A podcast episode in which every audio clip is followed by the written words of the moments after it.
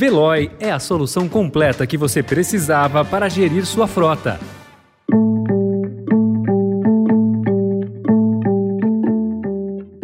Olá, seja bem-vindo, seja bem-vinda. Começa agora mais uma edição do Notícia no seu Tempo. Esse podcast é produzido pela equipe de jornalismo do Estadão para você ouvir em poucos minutos as principais informações do jornal. Entre os destaques de hoje, oposição protocola pedido para criar CPI do MEC e governo vai ao Supremo. Número de homicídios no país é o menor em 10 anos, mas a Amazônia vê alta. E o depoimento explosivo de ex-assessora da Casa Branca contra Donald Trump. Esses são alguns dos assuntos que você confere nesta quarta-feira, 29 de junho de 2022. Estadão apresenta Notícia no seu tempo.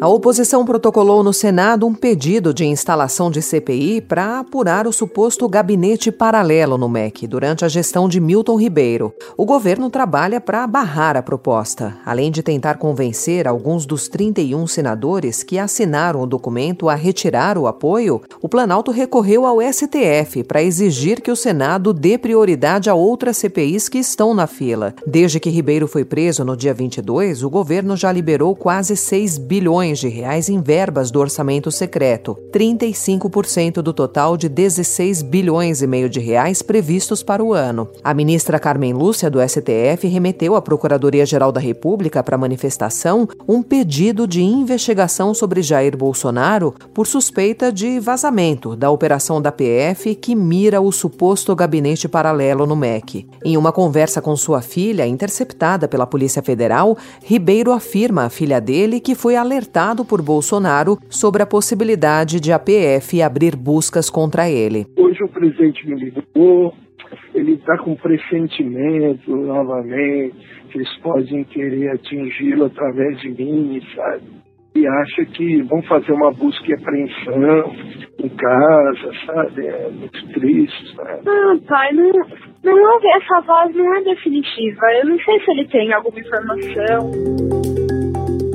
E enquanto o Congresso discute a instalação de uma CPI para apurar o gabinete paralelo no Ministério da Educação, outra frente de investigação mira o Fundo Nacional de Desenvolvimento da Educação, que é o órgão que concentra a maior parte dos recursos da área distribuídos a prefeituras. Comandado por Marcelo Ponte, que é apadrinhado pelo ministro da Casa Civil, Ciro Nogueira, um dos líderes do Centrão, o fundo é alvo de ao menos quatro investigações deflagradas a partir de reportagens reportagens publicadas pelo Estadão sobre o suposto esquema comandado pelos pastores Gilmar Santos e Arilton Moura, com o aval do então ministro Milton Ribeiro. Com o Senado envolvido na disputa política para instalar a CPI para investigar os desvios no Ministério da Educação, não houve acordo em torno da cesta de medidas e do custo da PEC dos combustíveis, considerada primordial pelo governo em pleno ano eleitoral. Os pilares da PEC são os mesmos já anunciados na semana passada, mas os governistas querem ampliar o custo do pacote para também zerar a fila do Auxílio Brasil e melhorar o alcance do Vale Gás. Pela segunda vez, o relator da PEC, o senador Fernando Bezerra, adiou a apresentação do parecer, que estava programada para ontem. A apresentação ficou para hoje. Bezerra teve uma reunião com integrantes da equipe econômica que tenta conter o custo do pacote ao valor máximo de 54 bilhões de reais, mas há uma pressão para ampliar os benefícios.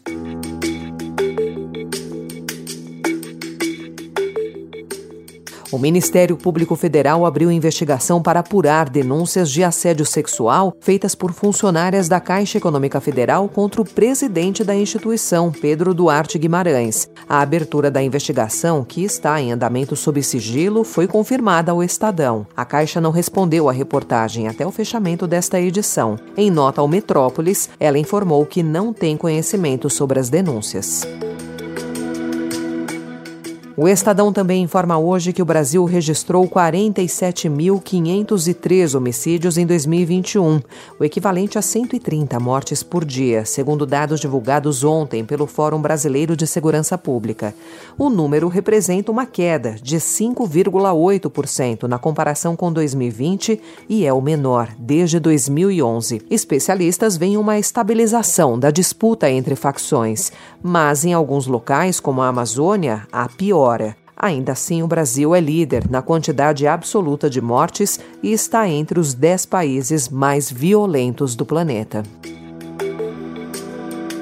E até o fechamento deste podcast estava confirmada a nova greve de ônibus na capital paulista. É a segunda vez que a categoria paralisa serviços em menos de um mês. A greve foi aprovada após as empresas de ônibus não terem atendido nem negociado cinco cláusulas que ficaram pendentes desde a última paralisação. A prefeitura disse lamentar a decisão e afirmou ter acionado a Justiça do Trabalho para que aumente o valor da multa diária de 50 mil reais caso a frota de ônibus disponíveis seja menor que 60% ao longo do dia e de 80% nos horários de pico.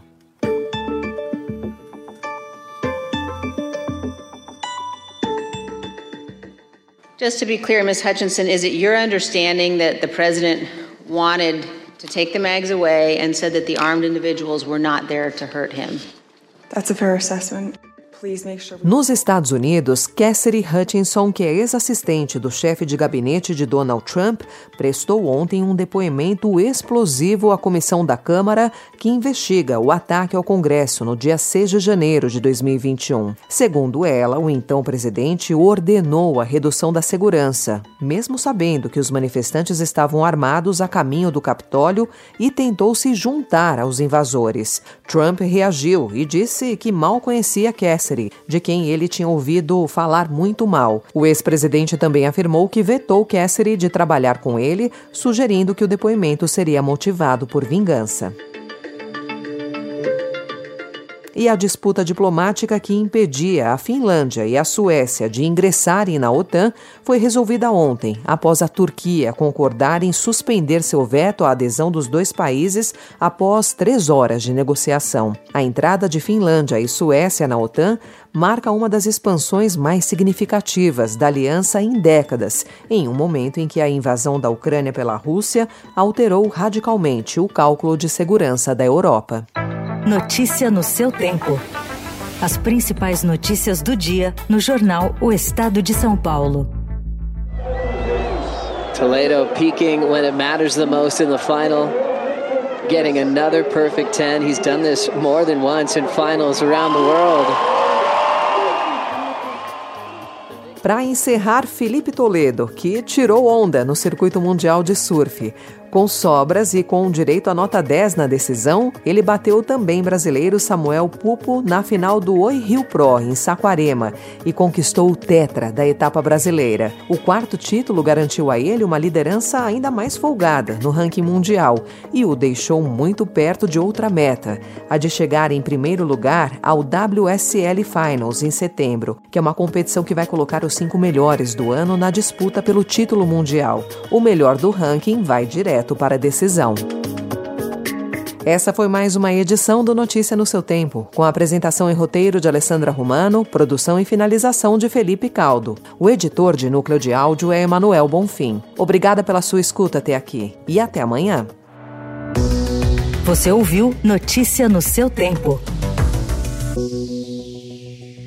Procurando a rota mais inteligente para gerir sua frota? Veloy é a solução completa que você precisa. Acesse veloy.com.br/empresa e descubra um caminho prático e eficiente para a gestão da sua empresa.